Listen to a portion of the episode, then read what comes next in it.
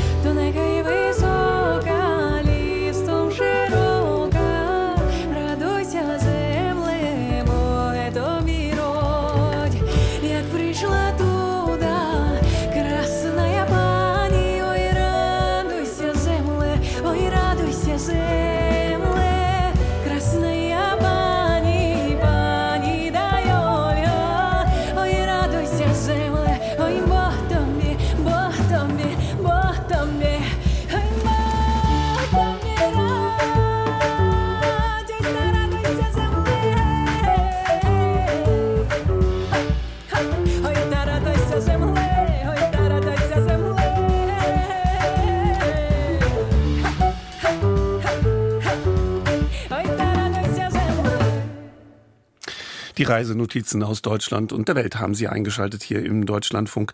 Das Städtchen St. Goar bezeichnet sich selbst als die kleinste Weltstadt am Mittelrhein. Und das liegt daran, dass sich St. Goar am Lorelei-Felsen befindet und zwar genau gegenüber auf der anderen, der linken Rheinseite. Natürlich liegt es vor allem an der Frauenfigur gleichen Namens. Äh, Die Lorelei kennt jeder. Sie sitzt nachts hoch über dem Rheinstrom, singt gefährlich und kämmt sich dabei ihre blonden Haare. Das ist das Bild, das heute weltweit von ihr verbreitet ist und äh, das Besucher von überall her anlockt. Dabei ist dieses Bild nur ein Teil der Lorelei-Geschichte. Die ganze erzählt Ihnen jetzt Bernd Geisen.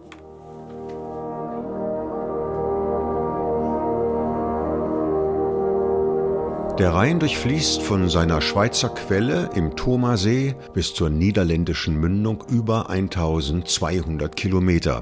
Seine engste Stelle hat er ziemlich genau in der Mitte bei St. Gouar. Die ist gleichzeitig auch die gefährlichste für die Rheinschifffahrt. Hier gab es lange Zeit eine Sandbank, dazu quer im Fluss liegende Felsen und außerdem noch starke Strudel und den wuchtigen Lorelei-Felsen mit seinem unheimlichen Echo. Das reichte. Viele Schiffe sind hier untergegangen. Die meisten Riffe sind längst gesprengt. Vorher aber, so weiß man, rund um die gefährliche Flussstelle, hatten die Schiffer ihre Mannschaften vor dem Passieren der Lorelei durch drei Glockenschläge zum Gebet aufgefordert. Das hat nicht immer geholfen. Der Legende nach hat sich deswegen der heilige Goar hier ein klein wenig flussabwärts niedergelassen, um Schiffbrüchige zu retten daher der Name des Städtchens. Um Schiffsunfälle zu verhindern, wurden später Lotsen eingesetzt. Von denen kann der Bonner Literaturwissenschaftler Dr. Peter Glasner erzählen. Seine Vorfahren stammen aus St. Goarshausen. Das liegt auf der anderen, der rechten Rheinseite, einen Katzensprungstrom abwärts von St. Goar. Sein Urgroßvater war noch Rheinschiffer und die Lotsen hat er bis in die 1970er Jahre selbst erlebt. Es liegt ja nahe, dass eine so komplexe Flussbiegung wie die Lorelei besondere Herausforderungen an die Schifffahrt stellt. Und für diese Passage war es eben typisch, ortsansässige Lotsen zu verwenden, die dann fremde Schiffe um diese Gefahrenstelle herumgesteuert haben. Das setzte allerdings voraus, dass diese ortsansässigen Schiffer mit jedem Schiffstyp, also vom Segelschiff bis zum Raddampfer, vertraut gewesen sein mussten, sonst hätten sie diese ja nicht spontan übernehmen können. Und übrigens für Passagierschiffe war natürlich die sichere Passage besonders wichtig und deshalb haben eben auch die Köln-Düsseldorfer Ausflugsschiffe am längsten ortsansässige Lotsen beschäftigt. Hätten sie nur, aber dazu später mehr. Schon im Mittelalter war die Lorelei ein bekannter Ort, zum einen wegen des riesigen Felsens mit dem merkwürdigen Echo, zum anderen wegen der fürchterlichen Schiffsunfälle. Und immer schon haben die Menschen aus der Region nach Erklärungen gesucht für diese Unfälle und auch für das Echo. Das Unheimliche und das Angsteinflößende des Ortes haben wohl zur Urfassung der Lorelei-Sage geführt, ist von der Stadt St. Goarshausen zu lesen die sich die alten Fischer erzählten, wenn sie nachts in ihrem Kahn saßen und heimlich durchschauert zu der schwarzen Mondschein umgeisterten Felsenwand hinaufblickten, in deren Schründen mit leisem Klagen die Nachtwinde harften und an deren Fuß sich in rauschendem Strudel die Wogen brachen, während das Echo jeden Menschenruf und jeden Vogelschrei siebenmal wiederholte, also eine Naturerscheinung, die gerade an dieser gefährlichen Stromstelle ihren Eindruck auf einfache Gemüter nicht verfehlte. Von einer Figur wie der späteren Lorelei war damals noch keine Rede. Bevor die Gestalt annahm, bekam sie erst einmal einen Namen, und bei der Namensfindung stand die Angst vor dunklen Mächten ganz eindeutig Pate, sagt Peter Glasner. Er ist nämlich auch Experte für die Literatur des Mittelalters an der Bonner Universität. Also wahrscheinlich geht der vermeintliche Frauenname zurück auf die Zusammensetzung aus Lure und Lei. Lei bezeichnet eben am Rhein den Fels, insbesondere den Schieferfelsen. Spannender wird also beim ersten Namenteil dem schon erwähnten Lure. Lure kann dabei einerseits laut bedeuten oder sich auf Zwerge und Elfen beziehen. Die hat hier auch schon um 1500 der Dichter Konrad Keltes vermutet, nämlich Waldgeister, vielleicht Zwerge, die in den Höhlen lebten und das Echo verursachten. Solche Zwerge hatten dabei traditionell etwas zu bewachen. Am Rhein war das in der Regel der legendäre Nibelungenschatz. Und zum Thema Zwerg plus Echo schreibt der sogenannte Alte Stolle in der Kolmarer Liederhandschrift auch im 15. Jahrhundert. Wenn ich die paar Verse gerade zitieren darf. Ich kam vor einen hohlen Berg, ich ruft gar Lud darin, ich tacht, Herrgott von Himmelreich, wo mag min Glucke sien? Do horte ich ein kleines Getwerk us dem Lorberg, er mir gaschier antworte. Das Echo als Antwort eines kleinen Gezwergs also. Es dauert dann noch eine Weile, bis in die Zeit der Romantik, bis aus den Luren, also den Zwergen, die Lorelei wird. Erst die Romantik in Literatur und Kunst begeistert sich für Ruinen und Schauergeschichten. Und ausschlaggebend für das sagenhafte Potenzial nun des Lorelei-Felsens ist meiner Meinung nach zweierlei. Ihr eben schon besprochener Charakter als eben tatsächlich bedrohlichste Gefahrenstelle des Rheins einerseits und eben deren fantastisches Echophänomen andererseits der Verklärer des Rheins zum vaterländischsten Strome, Ernst Moritz Arndt, hat bereits von der herrlichen Tochter des Schalls gesprochen. Ne, da merkt man, wie jetzt das Naturphänomen langsam übergeht in eine Frauengestalt. Diese Frauengestalt wurde dann im Jahr 1800 konkreter und bekam bei dieser Gelegenheit auch ihren heutigen Namen, und zwar vom Schriftsteller Clemens Brentano. In seiner Ballade, die keinen Titel trägt, ist Lorelei noch in zwei Wörtern geschrieben, Lei mit AY. Sie ist hier eine schöne Frau, in die sich zahlreiche Männer verlieben, sterblich in diesem Falle. Diese Lorelei ist zwar immer noch ein Zwischenwesen, eine Zauberin nämlich, aber schon mit sehr menschlichen Zügen. Erstens bringt sie, weil sie so schön ist, reihenweise Männer um den Verstand und ums Leben. Das ist ihr Zauber. Zu Bacharach am Rheine wohnt eine Zauberin. Sie war so schön und feine und riss viel Herzen hin und machte viel zu Schanden der Männer ringsumher. Aus ihren Liebesbanden war keine Rettung mehr. Keine Rettung mehr, das ist das eine. Aber zweitens ist sie selbst unglücklich verliebt in einen Rheinschiffer. Sie will niemanden umbringen, im Gegenteil. Also bei Clemens Brentano, eben zu Bacharach an Rheine, kann man den Wandel der Lorelei-Figur vielleicht ganz gut nachvollziehen. Also der Zielpunkt, diese männermordende Frauenfigur auf diesem Felsen, sie sucht selbst aus unglücklicher Liebe den Tod. Der zuständige Bischof erfährt von der lebensgefährlichen Zauberkraft der Lorelei und lässt sie vor sich bringen, aber anstatt über sie zu richten, ist auch er von ihrer Schönheit berauscht. Er lässt sie am Leben und schickt sie, gnädigerweise, in ein Kloster, eskortiert von drei Rittern. Ihre Reise führt sie an besagtem Felsen am Rhein vorbei, und Lorelei bittet ihre Wachen, dort hinaufsteigen zu dürfen, um ein letztes Mal nach ihrem verlorenen Geliebten Ausschau zu halten. Sie glaubt, sein Schiff zu sehen und beugt sich so weit über die Klippe, dass sie hinunterstürzt und stirbt. Die drei Ritter folgen ihr in den Tod. Seitdem hallt das Echo am Felsen, das Echo eines Liedes, das ein namenloser Schiffer unten auf dem Rhein singt.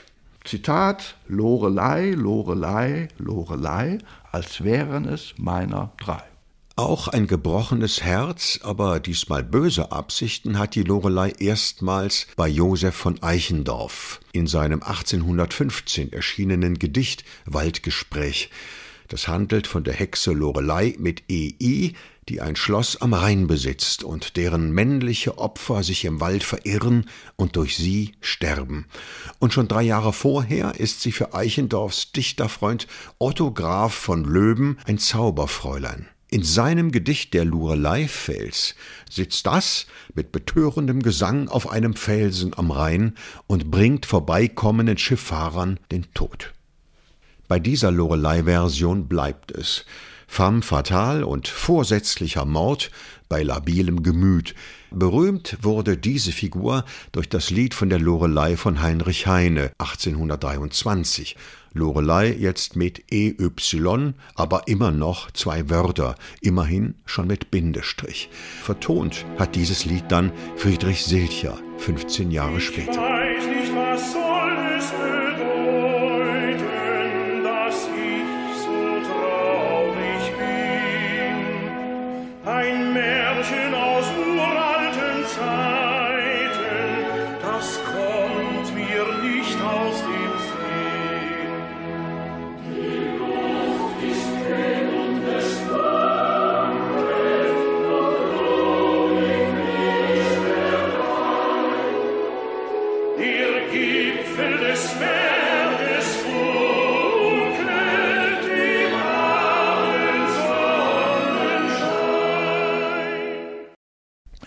Ein höchst melancholisches, lyrisches Ich, erinnert bei Heine eben ein Märchen aus alten Zeiten angesichts der Erfahrung von rein Romantik im Abendsonnenschein.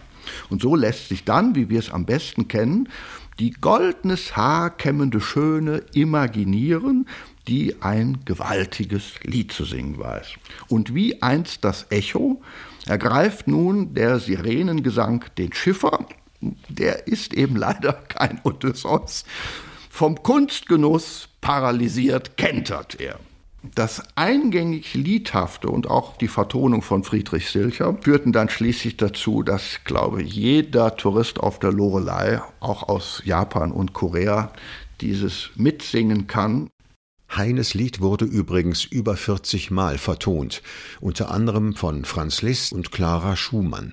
Der populäre Berliner Komponist Paul Linke brachte im Jahr 1900 eine Operette unter dem Titel Fräulein Lorelei heraus. Doch keine der vertonten Fassungen wurde so bekannt wie die von Friedrich Silcher. Die wurde dann auch aufgeführt von klassischen Tenören wie Richard Tauber, wie eben gehört, aber auch von den Fischerchören oder von Heino.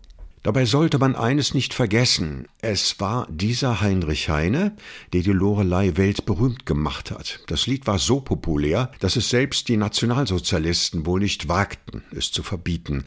Seine Lorelei-Urheberschaft wurde geheim gehalten, obwohl Heinrich Heine Jude war und seine Werke verboten und verbrannt wurden. Der Wiener Student und spätere Journalist und Schriftsteller Richard Beermann hat über diese paradoxe deutsche Rezeption von Heine geschrieben, man spuckt ihn an, wischt sich den Mund und pfeift seine Lorelei. Der romantische Schnickschnack rund um das Lorelei-Bild reizte natürlich zur Karikatur, unter anderem Karl Valentin mit seiner Parodie des Heine-Liedes aus dem Jahr 1916. Liebe Hörerinnen und Hörer, Folgen Sie mir im Geiste, wenn Ihnen das möglich ist, an das Rheinufer. Hier sehen Sie jetzt beim bleichen Mondenschein oben auf dem Felsen die Lorelei.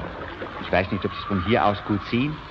Sie hat eine Leier in der Hand und während unten in einer Gondel auf den silberschimmernden Wellen des Rheines ein Schiffer vorbeifährt und zu ihr hinaufblickt, singt sie im Abendäther ein Lied in die dunkle Nacht. Ich weiß nicht, was soll es bedeuten.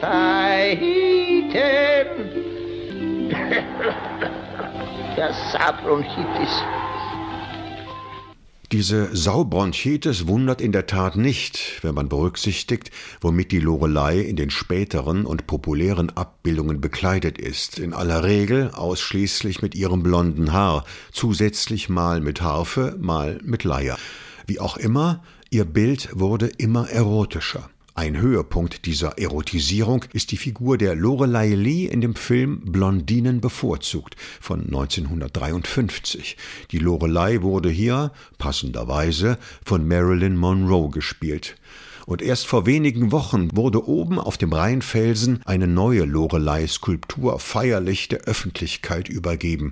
Umhüllt ist die, immerhin, mit einem Hauch von nichts. Noch einmal Peter Glasner die sexistische Reduktion der Lorelei-Gestalt auf ein, sagen wir es konkret, männliches Lustobjekt blieb eben nicht folgenlos für das miterzählte Männerbild, erlagen in der Romantik die Männer eben lebensgefährlich feinsinnig, einem fatalen Kunstgenuss. So scheinen die Lorelei-affizierten Männer nun des 19., späten 19. Jahrhunderts dieser einzig triebgesteuert zu erliegen. Das ist, glaube ich, eine andere Qualität der Rezeption. Diese triebgesteuerten und Lorelei-seligen Männer nahm auch Erich Kästner aufs Korn. Sein Gedicht Der Handstand auf der Lorelei ist eigentlich ein Gedicht gegen hirnrissiges Heldentum am Vorabend des drohenden Zweiten Weltkrieges.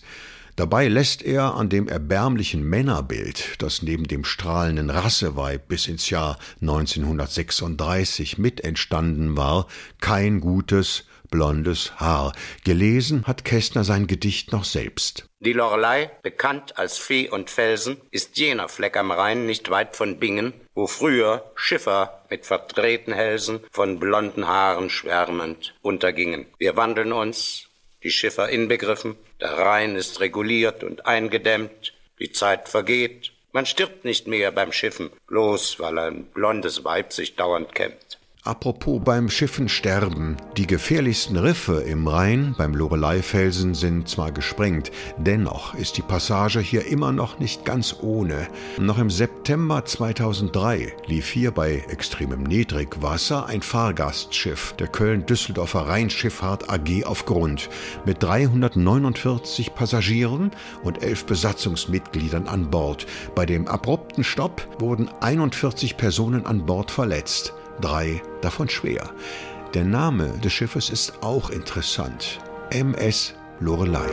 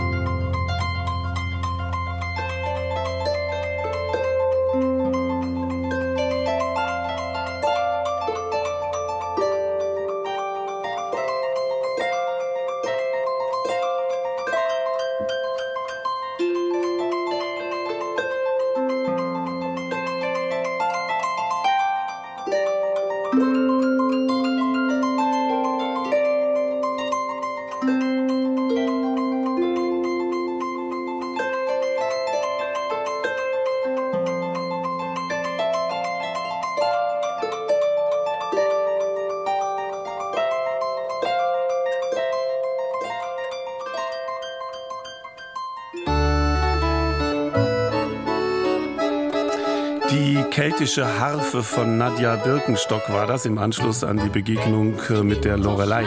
Bernd Geisen erzählte uns die Geschichte.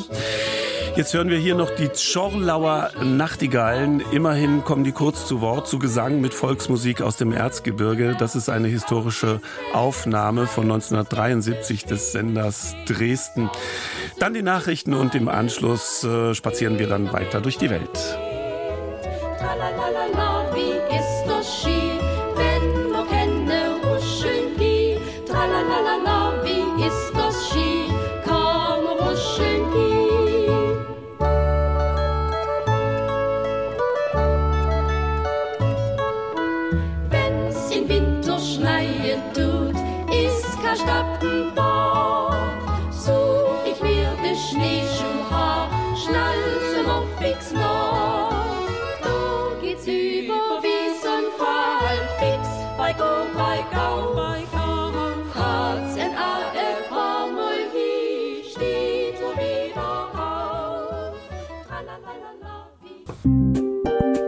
Deutschlandfunk Sonntagsspaziergang. Welt gehört dem, der sie genießt. Giacomo Leopardi ist zu dieser Erkenntnis äh, gelangt. Genießen bedeutet Freude, so auch der nächste Musiktitel Freude Alegria in portugiesischer Sprache. Die kapverdische Sängerin Maria de Barros wird jetzt zu hören sein. Weihnachten wird auf den Kapverden von Heiligabend bis zum 2. Januar durchgefeiert mit äh, Musik in den Straßen und natürlich mit gutem Essen. Weiter im Sonntagsspaziergang mit Andreas Stopp.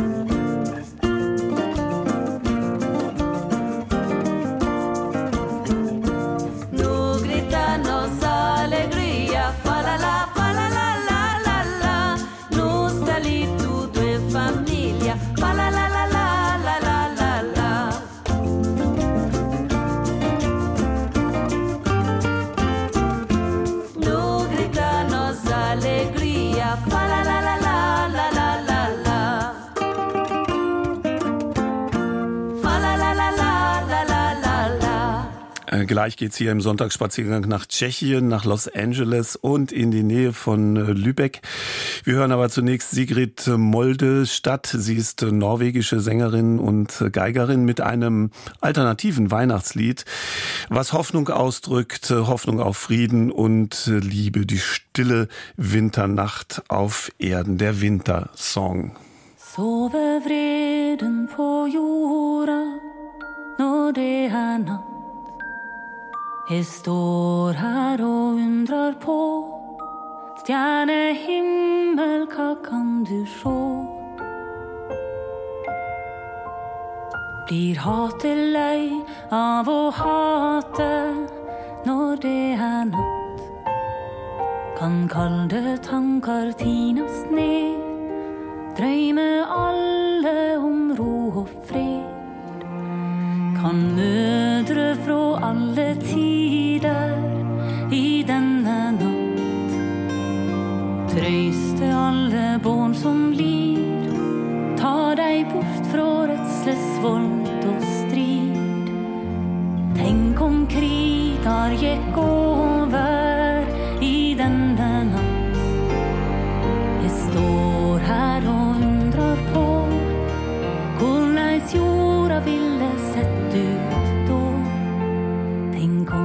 kunne være sånn ei stille vinternatt. Tenk om det kunne være sånn ei stille vinternatt. Dager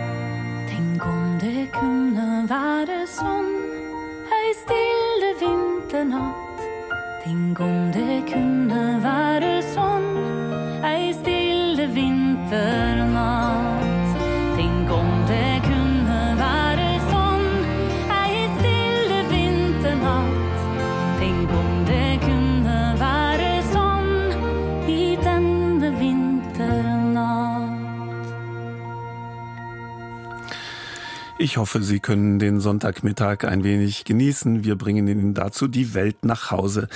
Die Choden sind eine Minderheit in Tschechien, die in Westböhmen nahe der bayerischen Grenze lebt. Ähm, einer von ihnen ist immer noch eine Legende, obwohl er bereits vor über 300 Jahren starb. Jan Slatki Kusina. Im 17. Jahrhundert verteidigte er die Rechte der freien Bauern und wurde dafür hingerichtet.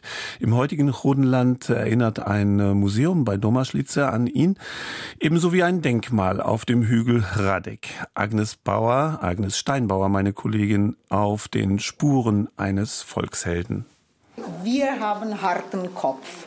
Wenn jemand sagt, du musst es so machen, sage ich, warum muss ich? Aber ich muss nur sterben, sagen die Koden.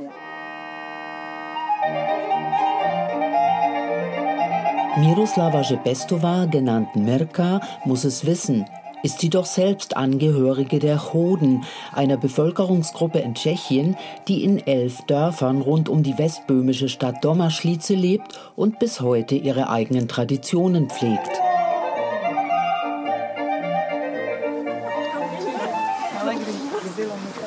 An diesem Herbsttag unternimmt Mirka mit einer deutsch-tschechischen Gruppe eine Wanderung, um von der chodischen Kultur zu erzählen.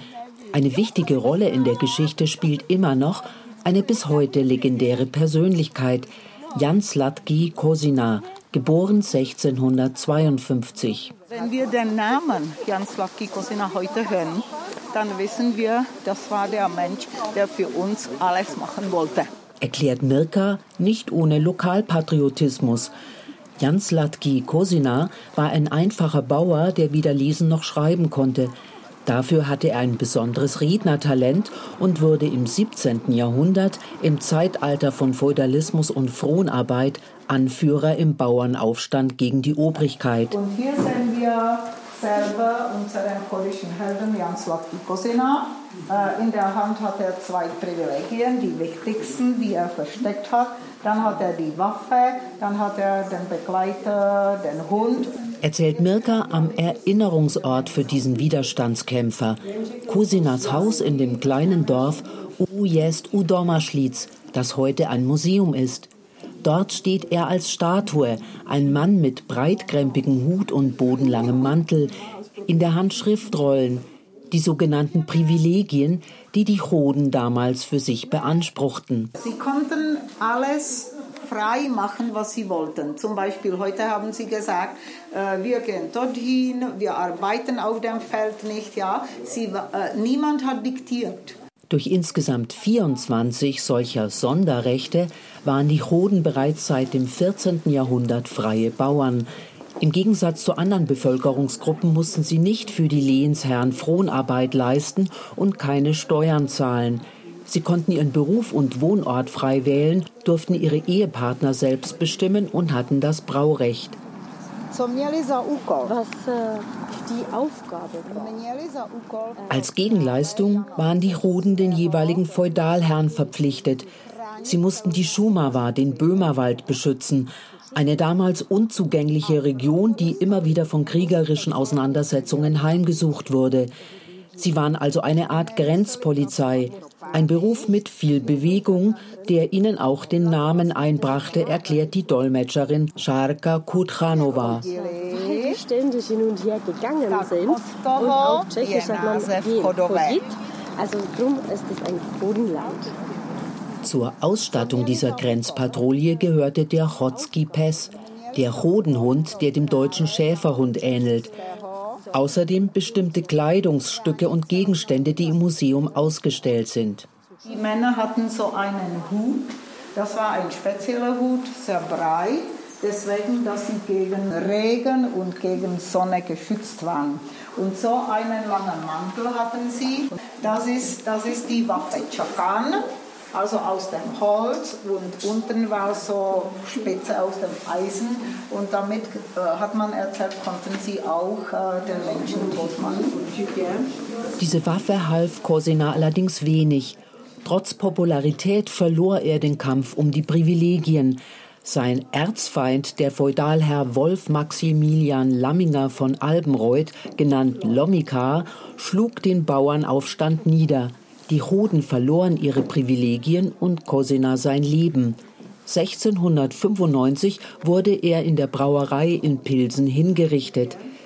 Der Triumph des Lommikar währte allerdings nicht lange, überliefert zumindest eine Legende. Und als Kozina in Pilsen äh, aufgehängt wurde, äh, da ist er langsam die Treppe hochgegangen. Und da hat er auf Kodisch gesagt, Laminger, Laminger, in einem Jahr und einem Tag, ich lade dich zum äh, Gottesgericht. Und dieser Fluch soll sich erfüllt haben. Denn ein Jahr nach Cosinas Hinrichtung soll Lomika in seiner Burg Trahanov bei einem Glas Rotwein tot umgefallen sein. Viele Tschechen der Vorwendegeneration kennen den Namen Cosina noch und seine historische Bedeutung für die Geschichte ihres Landes. Marcel Wondracek hat den Sozialismus noch erlebt. Er sieht die Rolle der hodischen Grenzwächter eher etwas zwiespältig. Äh, Propaganda das kommunistische äh, Regime habe Kosina politisch für sich vereinnahmt und als Volkshelden stilisiert, meint er. Die Grenzwachen zu Zeiten des Eisernen Vorhangs ähnelten der Grenzpolizei im 17. Jahrhundert. Wie damals gab es auch unter den Kommunisten Patrouillen mit Waffen und Hunden entlang der Grenze se odlišovali tím, že víceméně to byli asi takový patrioti, nebo já to chápu jako patrioti. Dadurch, dass die Choden ihre Privilegien hatten, seien sie auch patriotischer als andere Tschechen gewesen. Heute sei das nicht mehr so, meint Marcel. Zu möglichen Mentalitätsunterschieden im Vergleich zu anderen Tschechen fällt ihm die Geschichte vom braven Soldaten Schweig ein, der schlitzohrig alles lockerer sieht und sogar den Krieg nicht allzu ernst nimmt.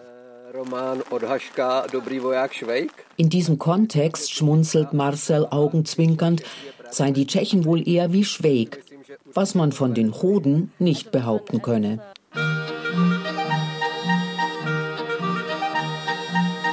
Im Kosina Museum kann man noch vieles mehr über rhodische Kultur erfahren, über den Maler Mikolas Ales, eines berühmten böhmischen Künstlers des 19. Jahrhunderts, über die farbenfrohen Trachten der Choden und ihre Bedeutung und über das Haushaltsambiente aus dem 17. Jahrhundert. Ein schwerer Bauerntisch, an dem Cosina und seine Familie vermutlich noch selbst saßen, ist noch erhalten. In der rußgeschwärzten Küche kann man nachvollziehen, wie vor über 300 Jahren gekocht wurde, etwa mit einem speziellen Keramiktopf für Knödel, wie er noch heute verwendet wird. Meine Mutter hat so einen Topf zu Hause. Hier sind Löcher und bei uns machen wir spezielle Knödel. Bei euch sind es bayerische Knödel, aber von uns sind es andere Knödel. Rohkartoffeln, Rohkartoffeln muss man reiben. Dann ging es in diesen Topf und weil ich das Wasser davon nicht brauche, sonst ist es ja flüssig, geht durch diese Löcher Wasser raus. Nach dem Museumsbesuch beginnt die letzte Wanderetappe. Kultur ohne Grenzen. Unter diesem Motto veranstaltet der gemeinnützige Verein Zentrum Bavaria Bohemia mit Sitz im bayerischen Schönsee immer wieder Ausflüge dieser Art. Finanziell nur möglich durch den Deutsch-Tschechischen Zukunftsfonds und im Landkreis Schwandorf. Die Projektmanagerin von Bavaria Bohemia, Ivana Danisch, ist froh darüber, denn sie will die Grenzregion bei möglichst vielen TouristInnen bekannt machen. Vor allem muss man einfach auch betonen, dass wir hier in der Grenzregion zahlreiche Schätze haben, die wirklich zu entdecken es sich lohnt. Und deswegen setzen wir uns mit der Mikroregion zusammen und reden darüber, welche Schätze sie entdeckt haben und welche vielleicht den Besucherinnen und Besuchern noch nicht bekannt sind. Neues hat auch Marion erfahren. Von Jans Latki Kosina hatte die junge Frau aus Oberviechtach noch nie gehört. Konnte ich gar nicht, muss ich ehrlich sagen. Also ich habe mich dann ein bisschen eingelesen und ich kenne tatsächlich diese Statue. Wir sind da schon öfters mal vorbeigefahren.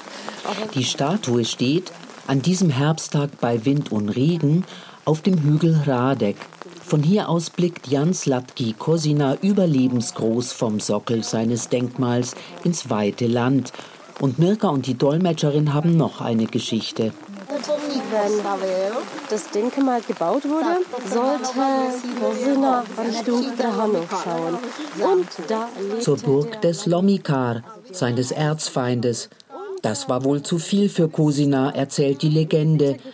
Während eines heftigen Gewitters habe sich seine Statue so gedreht, dass sie bis auf den heutigen Tag ins Tal auf die rhodischen Dörfer blickt.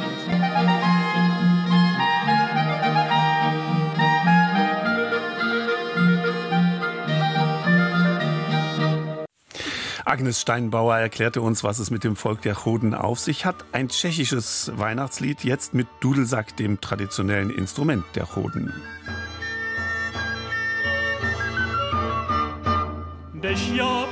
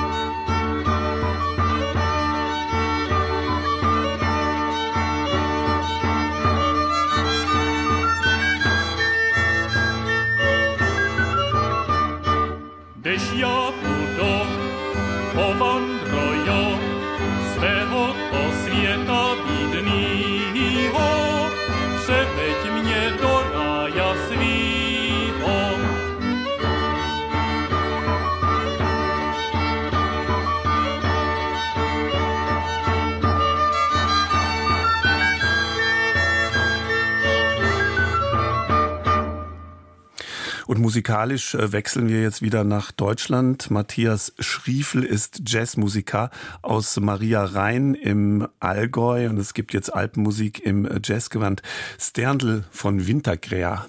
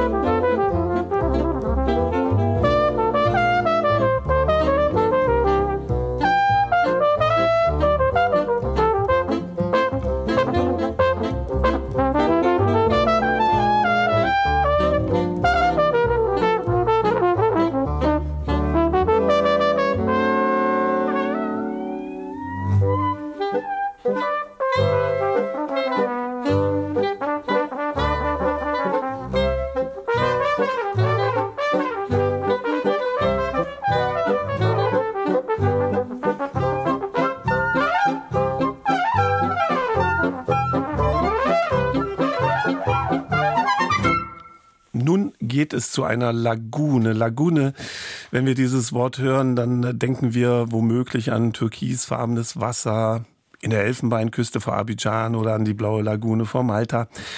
Aber kennen Sie auch die Lagunen des Schellbruchs? Die liegen im Norden Deutschlands äh, zwischen Lübeck und Travemünde und zwar direkt an einem Fluss, der von der Hansestadt in die Ostsee führt, umgeben von ganz viel Schilf, Red und einem riesigen Mischwald. Thorsten Phillips hat sich da mal umgesehen und umgehört.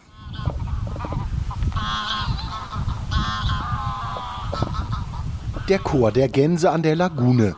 1000 bis 4000 Wildgänse kommen jedes Jahr auf die moorige Wiese und tauschen sich hörbar aus. Vor dem Fluss kommen sie zusammen. Die Trave zwischen Ostsee und Lübeck zieht viele Vögel wie ein Trichter an, aber nicht zum Fressen, sondern zum Baden, Duschen und Ausruhen. Der Schellbruch ist für die verschiedenen Gänsearten eine Wellness-Oase, bevor sie weiterziehen, erzählt Naturschützer Hermann Daum aus Lübeck. Wildgänse, das heißt äh, eben zum Beispiel Tundrasaatgans oder Kurzschnabelgans und äh, dann äh, Blässgans, äh, Weißwangengans, die hier jetzt äh, als Zugvögel über den Schellbruch fliegen oder kommen. Die Blässgänse legen aus Russland 4000 Kilometer zurück, nur um hier zu brüten. Eine von 90 Brutvogelarten. Hermann Daum beobachtet sie mit seinen Kollegen vom Naturschutzbund seit 15 Jahren. Wenn die Umweltfreunde im Schilf Vögel wie die Bartmeise zählen, um ihr Aufkommen zu dokumentieren, kann es schnell gefährlich werden. Problem ist, äh, dass äh, wir zum Beispiel auch Bartmeisen im Schilf haben. Und um die wirklich vernünftig zählen zu können, macht es dann Sinn, eben auch im Schilfgebiet unterwegs zu sein. Und äh, da steht man dann schon auch mal ein Wildschwein gegenüber. Und äh, seitdem das jetzt mehrmals passiert ist, sehen wir davon ab, überhaupt noch ins Schilf reinzugehen.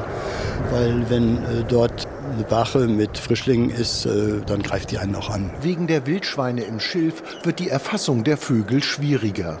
Das ist ärgerlich, aber die Sicherheit geht vor. Waschbären, Marderhunde, Dachse und eben auch Wildschweine tauchen hin und wieder auf den Wegen auf. Bisher kam kein Mensch zu Schaden, nur von den Vögeln muss ab und zu einer dran glauben. Also hier hat äh, mit Sicherheit ein Habicht oder ein Sperber äh, einen Kleinvogel geschlagen. Das sieht hier nach einer Ringeltaube aus. Also das ist hier äh, immer wieder möglich. Also das, was von der Ringeltaube dann übrig geblieben ist. Was dann übrig geblieben ist, genau. Ja. Hm. Ja, sieht ein bisschen aus wie Schnee auf einer Sumpfwiese. Da ist der Seeadler.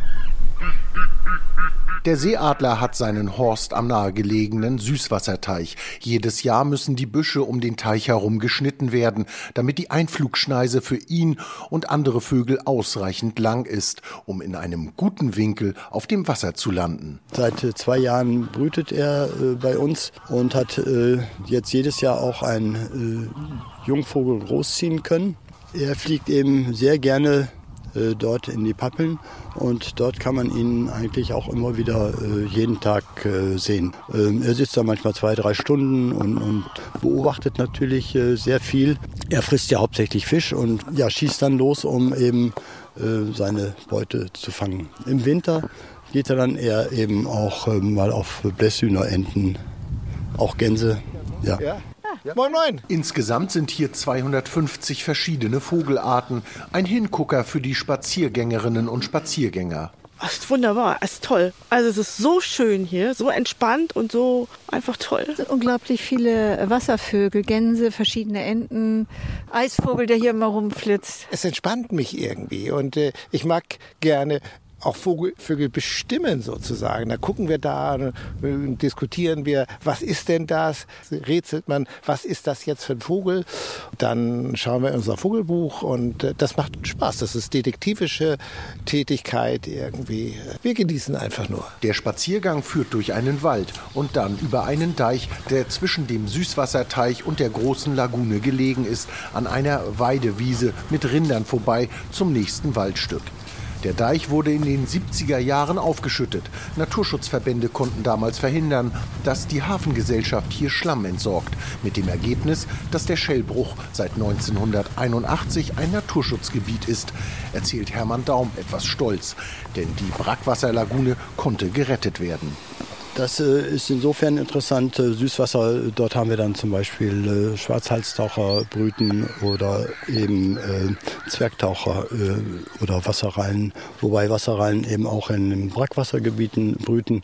Aber äh, da sind dann eben Vogelarten, die eben für die Brackwasserlagune ist einfach ein anderes Gebiet. Der Schellbruch in Lübeck verzaubert viele Spaziergänger. Erstmal schöne Brücken. Es ist wirklich sehr schön. Einmal hier die Holzbrücke, aber unterwegs sind noch ganz viele andere schöne Brücken. Dann Tiere definitiv. Dort hinten sind ein paar Kühe und Vögel und ja, und einfach die Natur hier genießen. Ist einfach schön. Ja, hier kann man schön am Wasser lang laufen oder eine Waldrunde machen. Also das ist ja schön einfach auch für den Hund. Toll zum Schnuppern. Und ja, und wie gesagt, da hinten geht es auch am Wasser zurück. So kann man das auch mal ein bisschen abwechslungsreich gestalten. moin. Moin, moin. Schönen Tag noch. Gut, tschüss, tschüss. Und so gehen sie weiter an den Lagunen vorbei auf einem Treidelstieg in das nahegelegene Gotmunder Fischerdorf.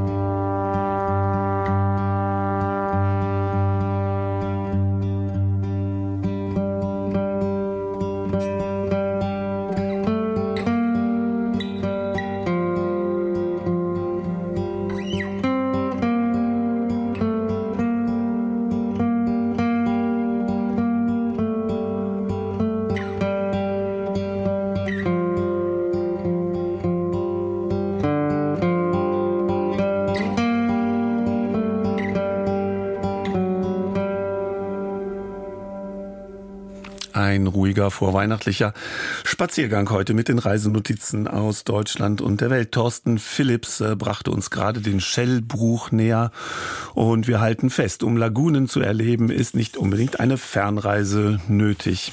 Und gerade haben wir gehört Himmel, so heißt äh, der Titel des äh, Stückes, das gerade verklungen ist, von einem der Weihnachtsalben eines schwedischen Posaunisten, Nils Landgren heißt er, und er hat dieses Stück gespielt mit einem Gitarristen, Johann Norberg, also Posaune und Gitarre gemeinsam. Weiter geht's mit äh, Frankreich. Die französische Akkordeonistin Lydie Auvray bringt uns den Winterwalzer.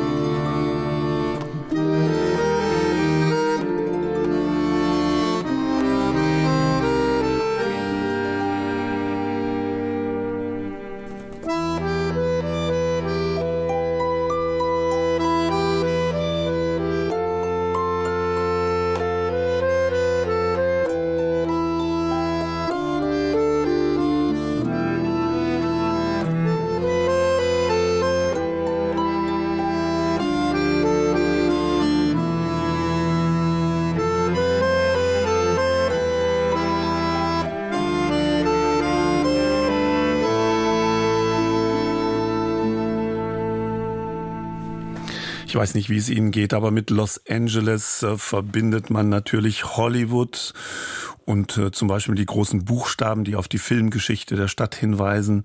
Dann kommt noch der Walk of Fame dazu, die Strände von Santa Monica und eine große Auswahl an wundervollen Museen. Aber jetzt mal was ganz anderes. LA Reisende finden den Dutch Chocolate Shop in den Reiseführern vergeblich. Er ist nur über ganz seltene Führungen zugänglich und das ist eigentlich sehr schade, denn dort bilden Tausende von Fliesen Szenen aus dem niederländischen Alltag ab. Dennis Burg hat äh, diesen skurrilen Kunstschatz in Los Angeles Downtown besucht. Eine Seitenstraße in Los Angeles Downtown, so wie man sie aus Filmen kennt. Hohe Häuser aneinandergereiht, unten vereinzelte Geschäfte, oben Büros oder Wohnungen. Autos fahren an diesem Morgen durch die Straße. Es wirkt alles etwas schmuddelig. Die Bordsteine sind nass. Sie wurden am frühen Morgen noch gereinigt. Ein vierstöckiges Gebäude, es wurde um die Jahrhundertwende gebaut, wirkt da eher klein und gemütlich. Das Rolltor ist bereits geöffnet. Hier ist kein Geschäft. Es ist ein schlichter weißer Raum mit Durchgang zum eigentlichen Ziel, zum Dutch Chocolate Shop. 1914 eröffnet, war er einst das Kronjuwel einer angesehenen Schokoladenladenkette in Los Angeles. Der Chocolate Shop in der sechsten Straße war das Modell für weiter geplante Geschäfte, die jeweils mit Bildern eines anderen europäischen Landes dekoriert werden sollten. Tausende braune Fliesen säumen den rund 20 Meter langen Raum. Er wird von Stützpfeilern getragen. Lampen sorgen für das nötige Licht. Auf dem Boden sind riesige rote dünne Teppiche. Auf einem steht Kim Cooper. Die Historikerin hat sich in den teilweise mystisch wirkenden Ort verliebt. So the, the atmosphere in here die Atmosphäre hier drin. Man fühlt sich wie im Untergrund. Man fühlt sich wie in einer Höhle. Es könnte jederzeit an jedem Ort sein. Es ist irgendwie magisch. Und das Besondere daran ist, dass wir hier nur wenige Schritte vom Broadway entfernt sind, der viele, viele Jahre lang das belebteste Einkaufsviertel in Los Angeles war. Und so gingen die Leute am Broadway einkaufen und einen Film schauen und dann tauchten sie in diesen Raum ein, um Tee oder Schokolade zu trinken, eine Mahlzeit zu sich zu nehmen oder Musik zu hören. Und sie hatten das Gefühl, als wäre die Zeit stehen geblieben. Es sieht nicht nach Los Angeles aus, es fühlt sich nicht wie Los Angeles an. Und doch waren sie mitten in der Stadt. Dann geht die 56-Jährige ein paar Meter weiter und zeigt auf einen der 21 verschiedenen Motive an den Kachelwänden. Es sind Szenen aus einem niederländischen Alltag. Windmühlen, Kühe, Kanäle, Holzschuhe, Segelschiffe, holländische Frauen mit Hauben, die stricken und Krüge tragen – holländische Männer in luftigen Hosen, die mit ihren Ochsen unterwegs sind. Die gesamte niederländische Kultur ist zu sehen. I love this ich liebe diese Tafel im Dutch Chocolate Shop. Und wenn man näher herankommt und sich die Gebäude anschaut, sieht man, dass auf der kleinen Ladenfront steht Los Angeles Pressed Brick Company. Und das ist der Name der Firma, die die Ziegel für dieses Gebäude hergestellt hat. Und so ist es eine kleine Hommage an die Handwerker und die lokale Handwerkskunst. Aber es ist versteckt. Sie würden es nicht bemerken, wenn sie nicht näher herankommen würden. Und das Licht an diesem Ort war schon immer schwach, also hätte man es nicht gesehen. Es ist ein Geheimnis und es ist eine kleine Hommage an Los Angeles, denn so etwas hätte nur in Los Angeles passieren können. Wir erlebten eine erstaunliche Explosion von Teeläden, die im Grunde nur für Damen gedacht und alle wunderschön waren und miteinander konkurrierten, um noch schöner, interessanter und einzigartiger zu sein. Und dieser ist der einzigartigste. Dann streichelt Kim Cooper mit der Hand über die Kacheln. Sie fühlen sich überraschenderweise wie Holz an. Viele der abgebildeten Frauen haben Cartoon-Gesichter, ähneln Karikaturen. Heraus sticht eine kleine Frau mit ihrem Boot und einem wunderschönen Gesicht. Cooper ist sich sicher, dass diese Kachel von einem anderen Handwerker gemacht wurde. Ein Handwerker, der seine Mutter, Schwester oder Frau abbilden wollte. Eine Frau mit einem anderen Geist, anders als die restlichen Frauen. Dann zeigt Cooper auf eine abgebildete Kuh, die mit dem Buchstaben B versehen ist. Und das sei eine kleine Signatur für Batchelder, den Künstler, der die Kuh mit seiner Initiale gebrandmarkt habe. Denn er ist für den skurrilen Kunstschatz verantwortlich. Ernest Batchelder aus Pasadena. Batchelder war Künstler und Schöpfer kunstvoller Kacheln in satten Karamell und braunen Schokoladentönen, die eine mittelalterliche Anmutung haben. Der Amerikaner hatte im Hinterhof seines Hauses handgefertigte Fliesen in einen einzigen Brennofen hergestellt.